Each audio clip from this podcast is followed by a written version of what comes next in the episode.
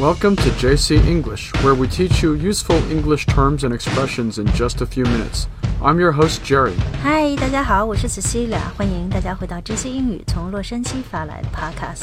那么我们说，在生活中哈、啊，大家经常抱怨“糟透了”这三个字，简直是每个人的口头禅。那今天呢，我们就来看看如何用英语表达这句话。那我们节目的文本可以在 JC 英语这个公众号的推送文章里找到。其实每期文章我们都有对应的推送哈，大家可以对照学习一下。When things go badly, we all need to complain or vent from time to time, and English has no shortage of terms and expressions to go with such situations. 我们这个大家平时哈遇到不好的情况呢，都想 vent 哈这个发火。那么我们就来看看糟透了在英语里怎么说。 So, one of the most common slang expressions we like to use is that sucks. That sucks. Suck 这个词呢是俚语里面糟透的意思。 Yeah, suck was actually a bit of a vulgar term that had a slightly suggestive meaning. 哦，所以呃，suck 这个词其实是很庸俗、比较粗俗的一个词哈。 Yeah, and originally when people started saying that sucks, it was meant to describe a situation that was so bad it was almost vulgar. 总之呢，suck 就是很差劲的意思了。 But now the term has become mainstream and everyone uses it.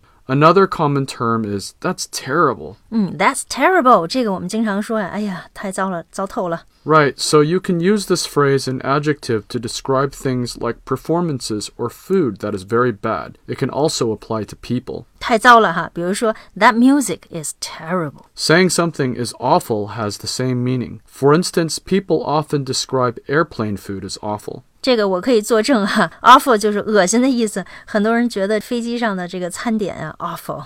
Another way to describe something that's terrible or awful is by calling it garbage. garbage 这个简直是垃圾哈，That's garbage。 Or you can say that's trash. That's trash 和 That's garbage 类似哈，呃，那还有一句个，那还有一种说法，What a mess，简直乱成一团。 That's right. So, for example, you can say, Your performance was a mess. Please practice harder. 嗯，这句话说，哎呀，你的表演简直太糟了，你多多练习一下吧。 You can also describe something that has gone very badly as a total train wreck. Train wreck 是什么意思呢？这里 Well, train wreck technically means a rail disaster. 哦，train wreck 就是这个火车的残骸是吧？这个意思。 Yeah. So, if you've seen on the news, a train wreck usually leaves a very, very big mess and lots of damage and casualties. So, calling something a train wreck means you consider it a total disaster. 哇，那说这个 total train wreck 那个就是很差劲，很差劲了，基本是全部都毁灭了的意思哈。 Right. So, for example, you could say, sitting through that horrible movie was like watching a slow motion train wreck. 那这句话说，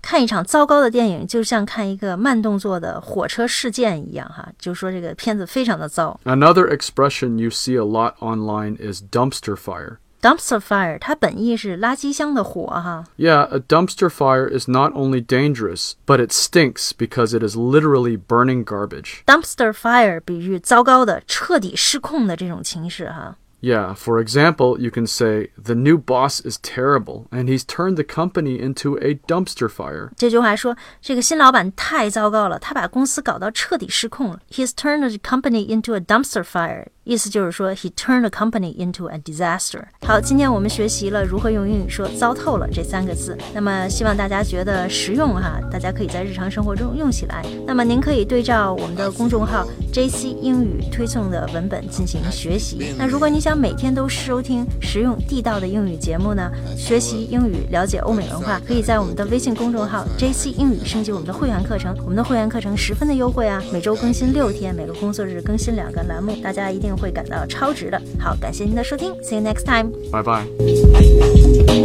All around the world, there's war. Man against himself, war against